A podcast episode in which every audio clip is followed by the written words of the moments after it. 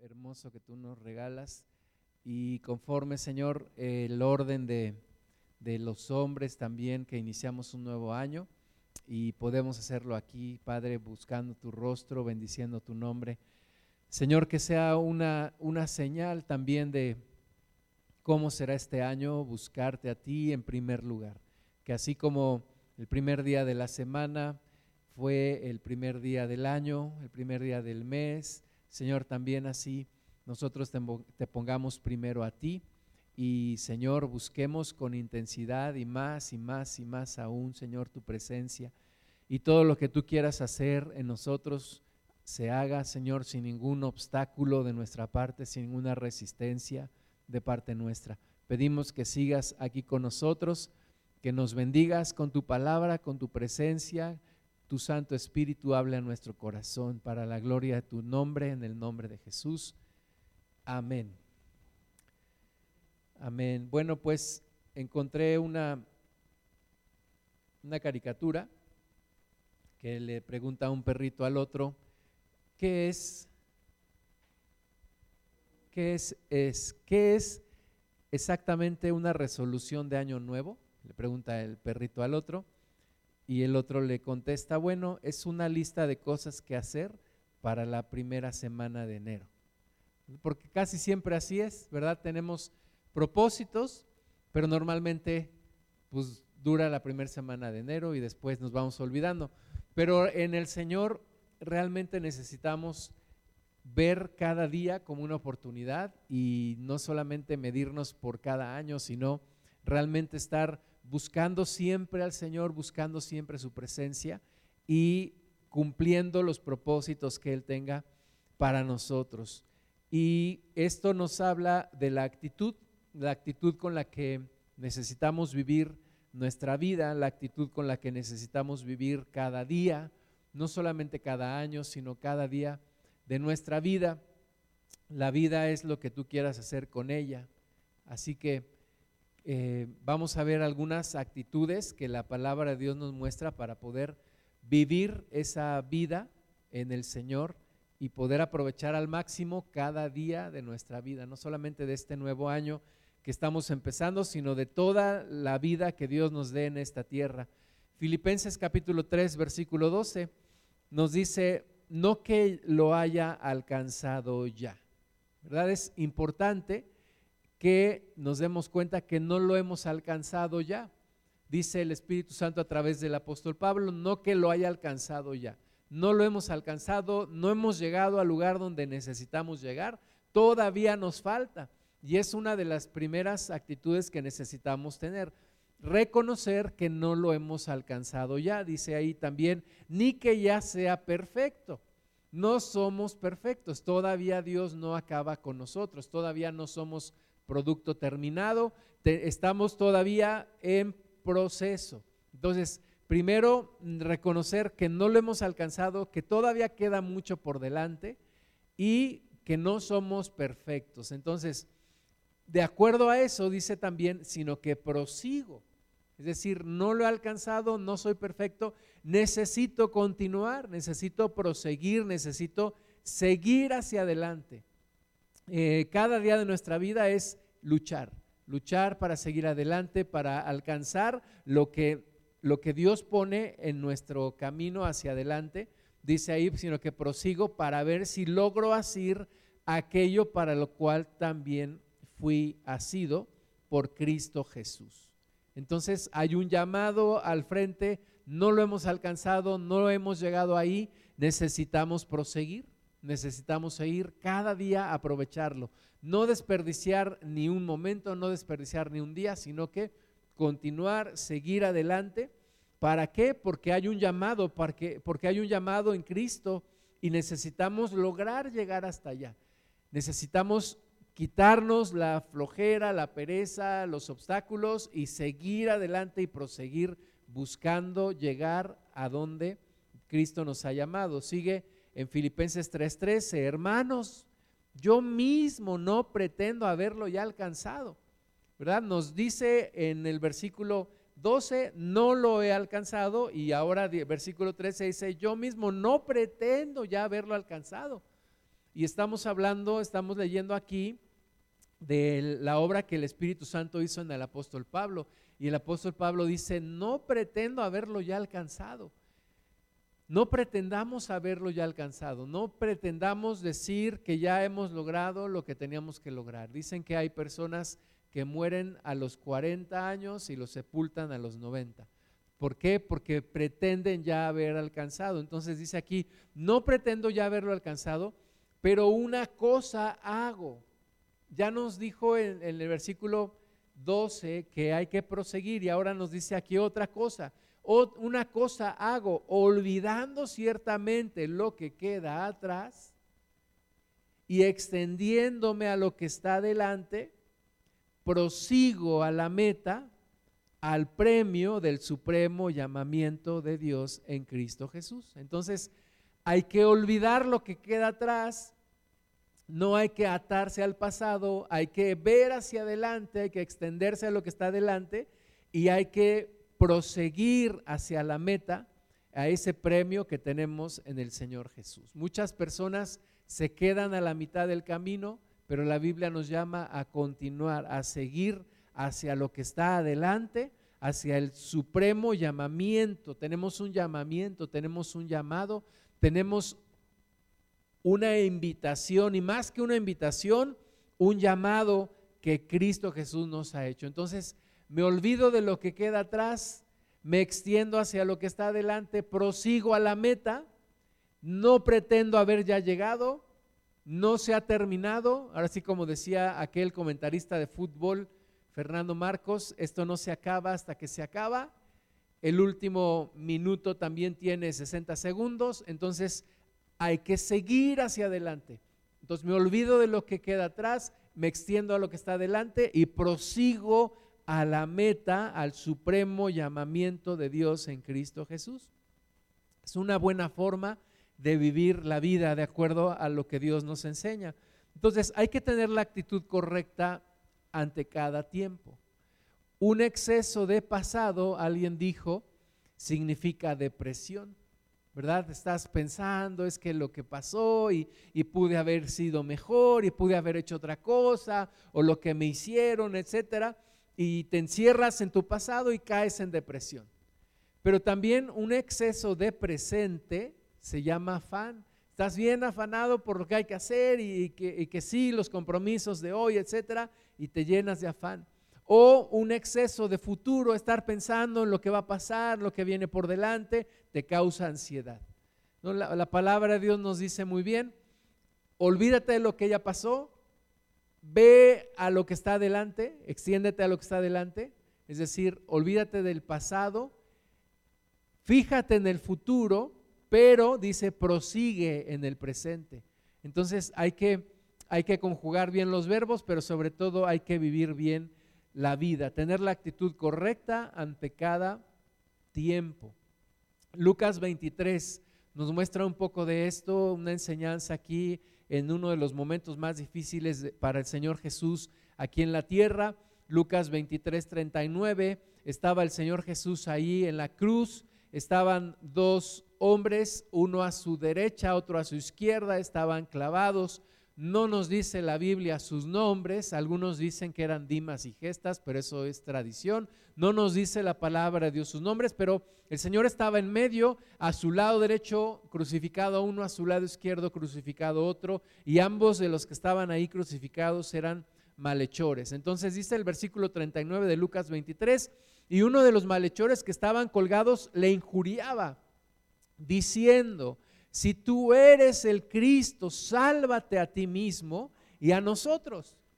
¿Verdad? Estaba ahí eh, todavía atado al pasado. Estaba, no podía cambiar ni aún en el último momento de su vida pudo arrepentirse. Ese hombre estaba atado al pasado. No, no tomó la lección que nos da eh, Filipenses de olvidarme del pasado. No, ese hombre estaba anclado a lo que había sido. Dicen que la persona como vive, así muere. De la misma manera en la que vive, así muere. Y así este hombre, malhechor, injuriaba al Señor Jesús y le decía, si tú eres el Cristo, sálvate a ti mismo y a nosotros. Pero el versículo 40 dice, respondiendo el otro, le reprendió, diciendo, ni aún temes tú a Dios estando en la misma condenación. Nosotros a la verdad justamente padecemos porque recibimos lo que merecieron nuestros hechos, mas este ningún mal hizo. Parece un hombre arrepentido, sensato, con temor de Dios en el último momento de su vida. Y dice el versículo 42, y dijo a Jesús, acuérdate de mí cuando vengas en tu reino. Entonces, el, primer malhechor estaba atado al pasado, pero este hombre estaba mirando al futuro. Le dice al Señor Jesús, acuérdate de mí cuando vengas en tu reino. En un momento futuro, acuérdate de mí y ten misericordia de mí. Pero el Señor Jesús responde, versículo 43, Jesús le dijo, de cierto te digo que hoy estarás conmigo en el paraíso. No es el pasado, no es el futuro, es hoy. Jesús dice, el tiempo presente es el importante, el tiempo de salvación es el día de hoy. Así que ahí están los, los malhechores representando uno al pasado, otro al futuro, pero Jesús dice, el tiempo de salvación es hoy. Le dice a aquel hombre, el día de hoy estarás conmigo en el paraíso. Así que, ¿qué es lo que Dios tiene para nosotros en este día? Qué es lo que Dios tiene para nosotros hoy, ¿verdad? Si es importante hacer planes, si es importante mirar al futuro, si hay un pasado que nos ha traído a donde estamos hoy, pero lo más importante es lo que hoy puedo hacer, porque hoy puedo cambiar la dirección de mi vida. Segunda de Corintios 6:2 dice, porque dice, en tiempo aceptable te he oído y en día de salvación te he socorrido. He aquí ahora el tiempo aceptable. He aquí ahora el día de salvación. Entonces el día de salvación es hoy. El tiempo aceptable es hoy. Eh, si el pasado está ahí, no lo puedo cambiar. El futuro está por delante, pero el tiempo de salvación, el tiempo importante es hoy. Y entonces de qué es tiempo ahora, de qué es tiempo hoy, qué, va, qué, es lo que Dios tiene para nosotros hoy. Alguien dijo, más importante que hacer planes es aún seguir a Cristo, porque Él tiene planes. Entonces, aún más importante que yo haga mis planes, es más importante aún seguir a Cristo porque Él tiene planes más importantes y Él sí sabe a dónde quiere llevarnos. Entonces hay que preguntarnos, ¿de qué es tiempo ahora? ¿De qué es el tiempo hoy? Si hoy es el tiempo aceptable, si hoy es el día de salvación, entonces ¿de qué es tiempo? ¿Qué hay que hacer? ¿Hacia dónde? Dice la palabra de Dios que debemos de ser entendidos de los tiempos, entendidos de los tiempos. Sí, en, en en el idioma griego había dos formas de hablar o tres formas de hablar, pero yo quiero eh, pensar en, solamente dos. La primera era el cronos y la segunda era el kairos. El cronos tiene que ver con el paso del tiempo para la humanidad. Es decir, nosotros, por ejemplo, hoy estamos iniciando un año nuevo. 2023, es el cronos, el cronos de los hombres, simplemente el tiempo va, va transcurriendo y mañana va a ser día 2 y pasado mañana 3 y simplemente el tiempo va transcurriendo, es el cronos. Pero el kairos de Dios es, eh, es un tiempo específico para algo determinado. Es el cumplimiento de los tiempos de Dios. Y es el del cual quisiera que pensáramos un poco. ¿Qué planes tiene Dios para nuestras vidas en este día? ¿Qué planes tiene Dios para nuestra vida en este mes o en este año? ¿Qué es lo que Dios quiere de nosotros o qué cosas quiere cumplir Dios en nuestras vidas? Entonces, no pensemos simplemente el tiempo va a ir pasando, el tiempo va a ir transcurriendo, no, pensemos que Dios ya determinó ciertas cosas que Él quiere que pasen y seamos colaboradores de Dios para que esas cosas sucedan. En lugar de ser estorbo a los planes de Dios, seamos colaboradores con Dios para que esas cosas que Él ha determinado que sucedan, en el tiempo específico, en un tiempo determinado, así ocurran. Por ejemplo, los discípulos, antes de que el Señor subiera al cielo, le preguntaron, Señor, ¿restaurarás en este tiempo el reino de Israel? Y Jesús les dijo, Hechos 1.7, no os toca a vosotros saber los tiempos o las sazones que el Padre puso en su sola potestad. Cuando hablamos de sazones, pensamos en sazonar la comida, ¿no? ¿Te, si te, ha pasado cuando has escuchado esta palabra sazones? Piensas en nor suiza, sal, etcétera, ¿no? Salsa inglesa, ¿no? Pero uno de mis tíos eh, que vive en la sierra me enseñó, me enseñó que cuando un fruto está maduro y ya se puede cortar, se dice que ya está sazón. Entonces, cuando Jesús dice, los tiempos y las sazones, las sazones no se refiere a, condimentar la comida, sazones se refiere al tiempo de madurar. Es decir, cuando ya es tiempo de que algo ocurra, cuando ya es el tiempo de Dios de que algo suceda, cuando ya Dios tiene determinados ciertos tiempos para que algo pase, ya es tiempo, ya están sazones los frutos ya están sazones los mangos, ya los puedes cortar, ya están sazones los plátanos o ya están sazones los mamey. Y es momento. Así Jesús dice, Dios tiene sus tiempos y sus sazones.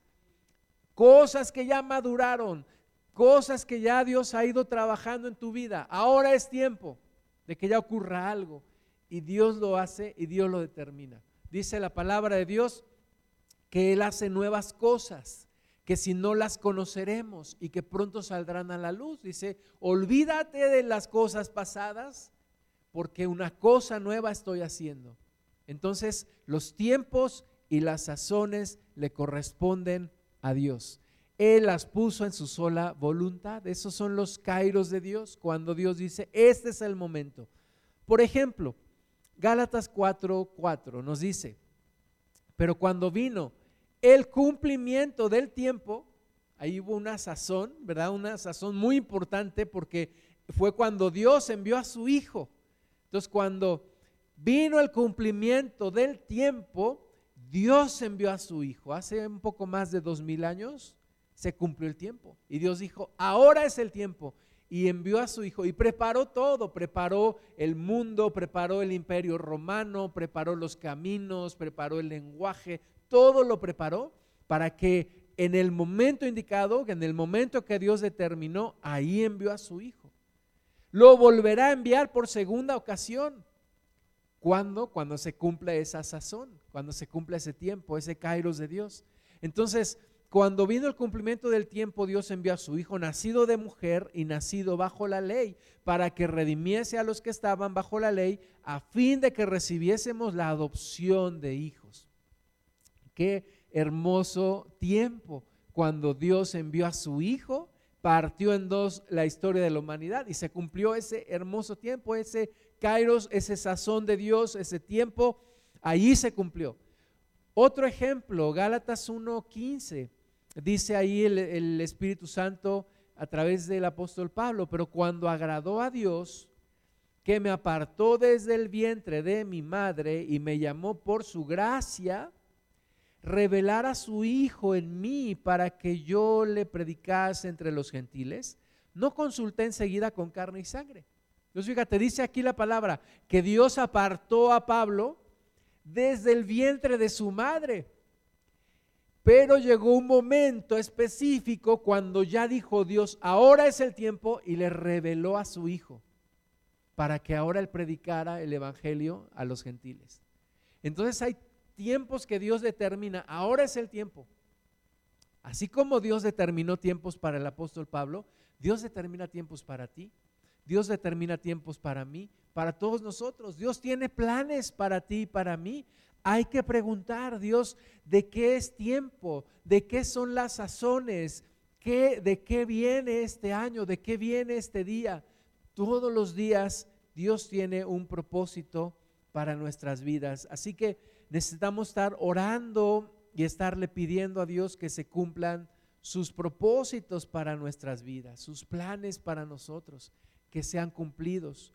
Primera de Pedro 4.1 dice, puesto que Cristo ha padecido por nosotros en la carne, vosotros también armaos del mismo pensamiento, pues quien ha padecido en la carne, terminó con el pecado, para no vivir el tiempo que resta en la carne, conforme a las concupiscencias de los hombres, sino conforme a la voluntad de Dios. A veces cuando quieres saber algo, cuando quieres eh, conocer algo, a veces es bueno empezar definiendo lo que no es. Y el tiempo que estamos viviendo ya no es para vivir en la carne. Dice Pedro, inspirado por el Espíritu Santo, el tiempo que resta ya no es para vivirlo en la carne. Ya ese tiempo pasó. El tiempo de vivir conforme a las concupiscencias de los hombres ya pasó. Entonces, ese ya no es tiempo, ya no es tiempo de eso. Para ti, para mí, ya no es tiempo de vivir en la carne. Ahora de qué es tiempo, dice ahí, sino conforme a la voluntad de Dios. Necesitamos vivir conforme a la voluntad de Dios. Entonces, ¿de qué es tiempo? Es tiempo de vivir conforme a la voluntad de Dios. ¿De qué no es tiempo? No es tiempo de vivir en la carne. Es tiempo de buscar más y más a nuestro Dios. Ya no es tiempo de vivir en las concupiscencias de la carne, ya no es tiempo de seguir viviendo de acuerdo a los deseos de la carne. Eh, primera de Pedro 4.3, ¿por qué? Porque dice, baste ya el tiempo pasado para haber hecho lo que agrada a los gentiles, andando en lascivias, concupiscencias, embriagueces, orgías, disipación y abominables idolatrías entonces, ese tiempo ya pasó, ese tiempo ya quedó atrás, ya no es tiempo de eso.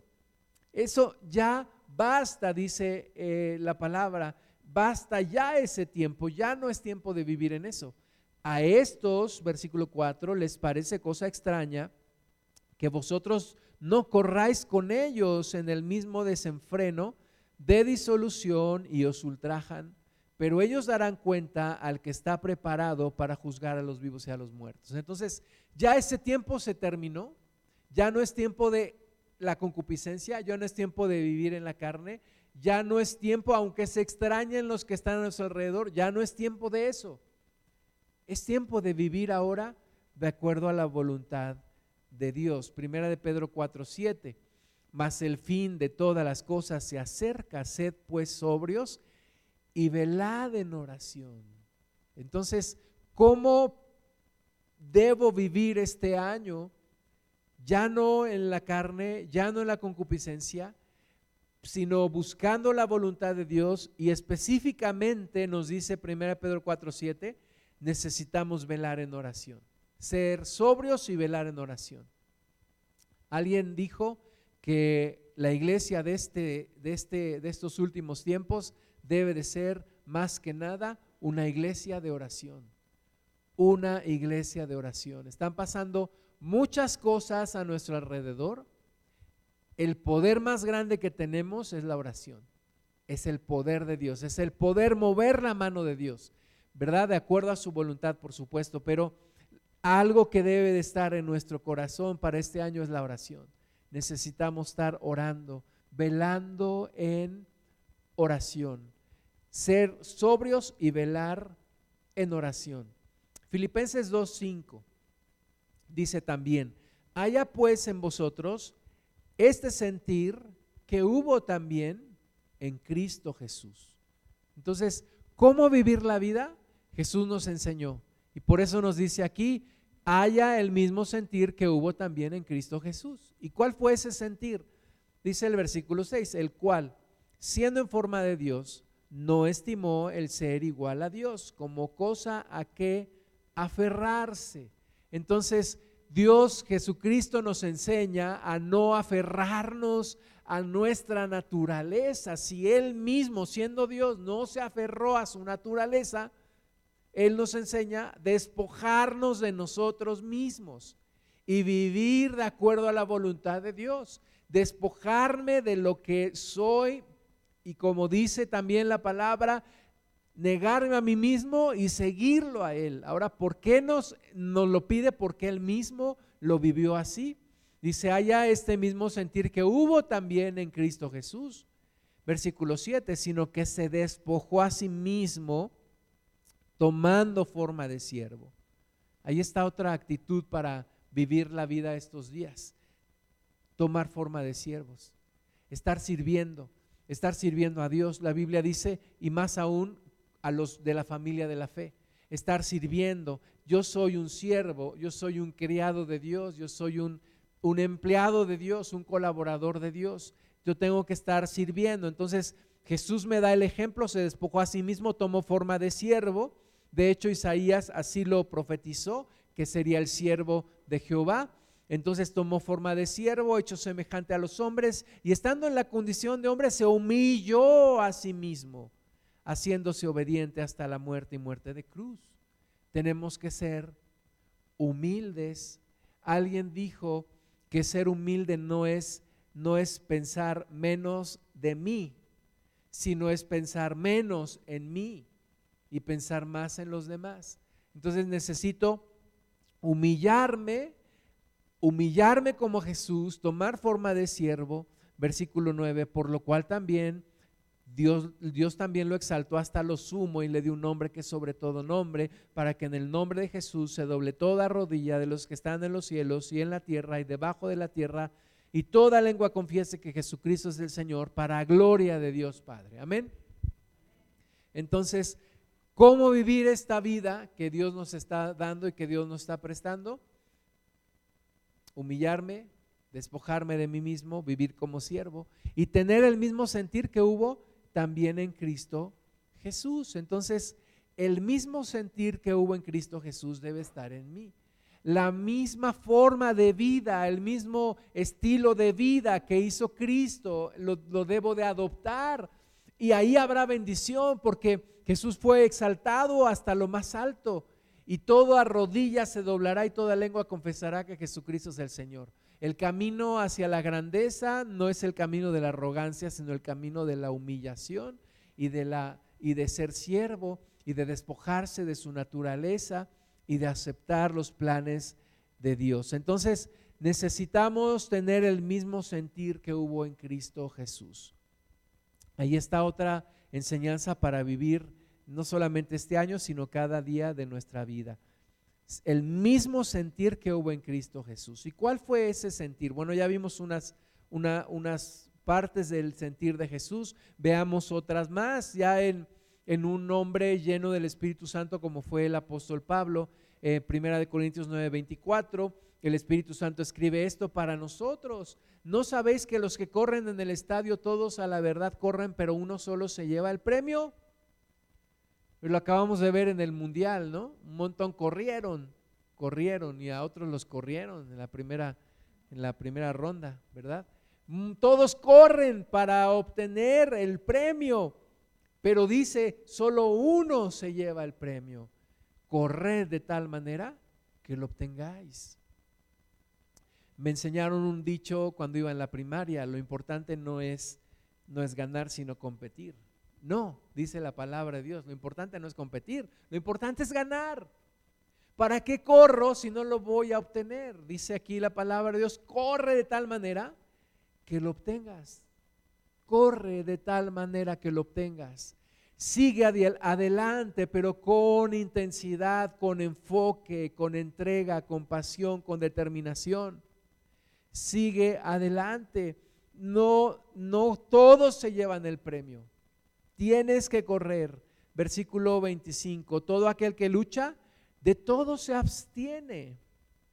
De todo se abstiene. En una ocasión invité a uno, a un ex jefe, eh, a darle una plática a mis alumnos de la universidad y él les dio un consejo y, y se me quedó grabado y les dijo, mira, si tú ves los las personas más importantes de las, de las industrias en Estados Unidos son orientales, ya están siendo desplazados los anglosajones, porque ya hay hindús, hay chinos, hay de Taiwán, hay mucha gente de Oriente.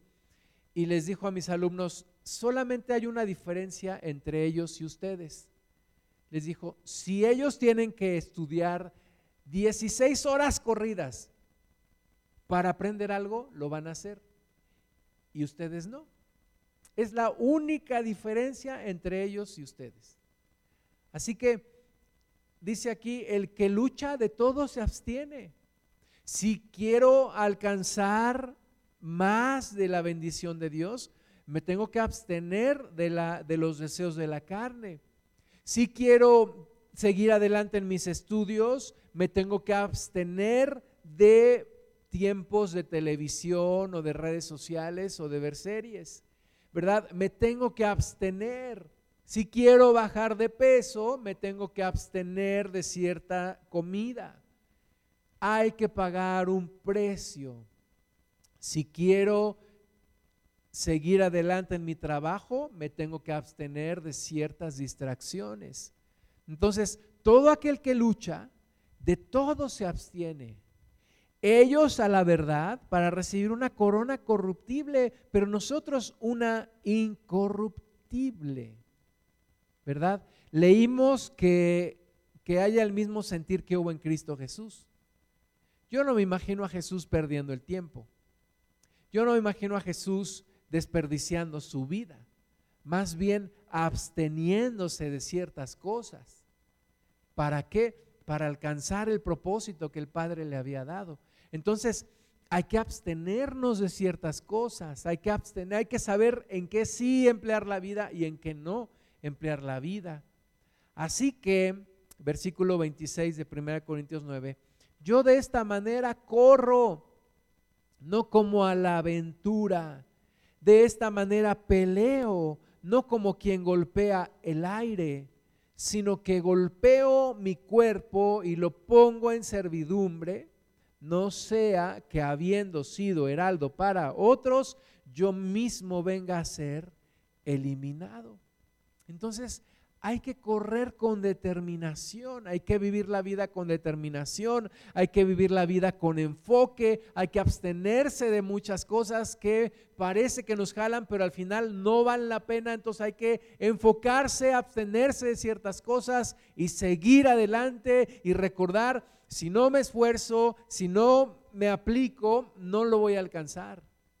Hay que vivir con intensidad, con intensidad, con enfoque, corriendo la carrera, no como en un día de campo, peleando no como quien golpea, golpea el aire, poner el cuerpo en servidumbre y seguir adelante. Amén. Hechos 20, 24, pero de ninguna cosa hago caso, ni estimo preciosa mi vida para mí mismo.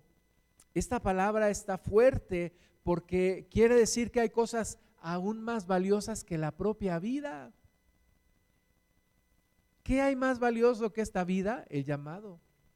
El llamado en Jesús, la salvación, el supremo llamamiento, el supremo regalo y dice la palabra de Dios que Jesús viene con un gran galardón. Eso es más valioso que la propia vida, dice aquí la palabra. De ninguna cosa hago caso, ni estimo preciosa mi vida para mí mismo, con tal que acabe mi carrera con gozo y el ministerio que recibí del Señor Jesús para dar testimonio del Evangelio de la gracia de Dios. Entonces hay que, hay que ver las cosas con pasión con determinación, enamorarnos más de Jesús, acercarnos más a Jesús. Porque entonces no te va a importar abstenerte de ciertas cosas. Voy a poner un ejemplo muy, muy burdo, pero que puede ayudar. Yo tenía un amigo en la secundaria que le gustaba mucho jugar básquetbol, pero tenía una novia. Y la novia un día le dijo, ¿sabes qué?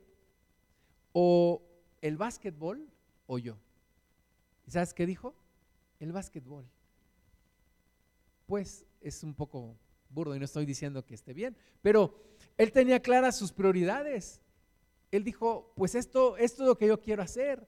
Y en Cristo Jesús es o el mundo o Cristo. Y muchas veces nosotros como cristianos estamos, ay, pues no sé, el mundo me jala, pero Cristo también. Y ya, no, Cuando te enamoras más del Señor, dices como el apóstol Pablo, de ninguna cosa hago caso. Tengo un llamado, no me importa, el mundo lo dejo, sigo a Cristo, voy a seguir a Cristo, voy a seguir a Cristo, voy a pagar el precio, voy a continuar mi carrera con gozo, no lamentándome. Eh, tenía un amigo en Cristo que me decía, es que yo no tomo, no fumo, no ando de mujeriego. Y yo le decía, pues es que, es que eso para ti no debe de ser una carga, sino al contrario, es por tu bien. Y finalmente un día abandonó el camino. Pero cuando te enamoras del Señor es con gozo seguirlo, seguirlo. Es mejor, es lo que más llena, es lo que me hace feliz, es lo que me hace pleno. Y entonces sigo adelante con enfoque y con determinación. Juan 8:29, porque el que me envió conmigo está, no me ha dejado solo el Padre, porque yo hago siempre lo que le agrada. Otra enseñanza para nuestra vida es hacer siempre lo que al Padre le agrada. No hagas lo que al Padre no le agrada. Jesús no decía, yo hago lo que el Padre me manda. No, él decía, yo hago lo que a mi Padre le agrada. No solo lo que me manda hacer, sino lo que le agrada. Eso es lo que yo hago. Vivir así, vivir agradándole a Dios, vivir buscando siempre hacer algo y ser alguien que le agrade a Dios. Yo vivo para darle placer a Dios. ¿Y cómo le doy placer? Viviendo en santidad. ¿Cómo lo hago feliz a mi Dios? Viviendo para Él, pensando en Él, amándole. Así, no debo vivir para yo hacerme feliz, sino para hacerlo feliz a Él. Y en eso voy a ser feliz también. Pero necesito ponerlo a Él primero. Segunda de Corintios 5:14 porque el amor de Cristo nos constriñe, pensando esto, que si uno murió por todos, luego todos murieron, y por todos murió, para que los que viven ya no vivan para sí, sino para aquel que murió y resucitó por ellos. La iglesia contemporánea no entiende esto. La iglesia de hoy sigue pensando en vivir para ella. Yo tengo sueños, yo tengo deseos, yo quiero placer, yo quiero y es yo, y es yo, y es yo. Y la palabra dice, no, Él murió por todos, ahora todos vivan para Él. Él dio su vida por todos, ahora todos denle su vida a Él. Y ahí van a encontrar la plenitud, y ahí van a encontrar la felicidad. No al revés, no al revés. Entonces, ¿cómo vivir nuestra vida? Viviendo para Él, tomando la misma actitud que Él siendo siervos, pensando en Él primero, intensificando la búsqueda de Dios, viviendo con determinación, viviendo con pasión, como si fuera el primer día, porque podría ser el último, siempre aprovechando la oportunidad de la vida, porque hay una vida de la oportunidad. Y por último, Isaías 54, 2, esta palabra la he estado trayendo en mi corazón. Es un, es un tiempo para pensar en extender, extender el reino, seguir adelante, no en extinguirnos en la fe, sino en crecer la fe crecer la fe, crecer el reino, crecer nuestra influencia, crecer en el Señor. Isaías 54, 2, ensancha el sitio de tu tienda, ensancha el sitio de tu tienda. ¿Verdad? Imagínate esas tiendas en las que vivía el pueblo de Israel. Dice aquí, ensancha el sitio de tu tienda. Entonces, primero piensa en más terreno, más terreno, porque tu tienda va a ser más grande y las cortinas de tus habitaciones sean extendidas. Entonces ya tengo más terreno, necesito más cortinas. Extender las cortinas, no seas escasa.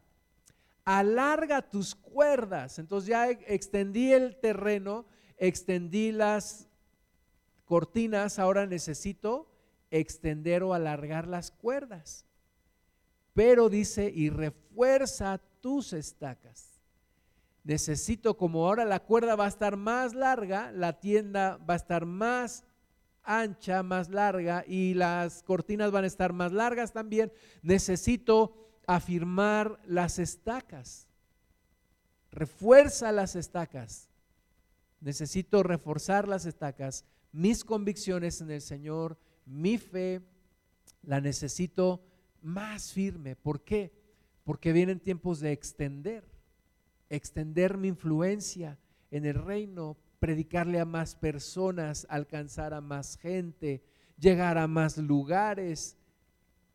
Porque aunque estamos viviendo un tiempo en donde parece que, nos estamos debilitando, yo creo que es al contrario, nos estamos fortaleciendo y necesitamos afirmar las estacas, reforzar las estacas, extendernos y pensar en un crecimiento en todo, en tu vida, en tu familia, en tu relación con tus hijos, en tus negocios, en tu trabajo, en tus estudios, en tu fe, en tu comunión con el Señor en todo, en el ministerio, en la iglesia, en todo.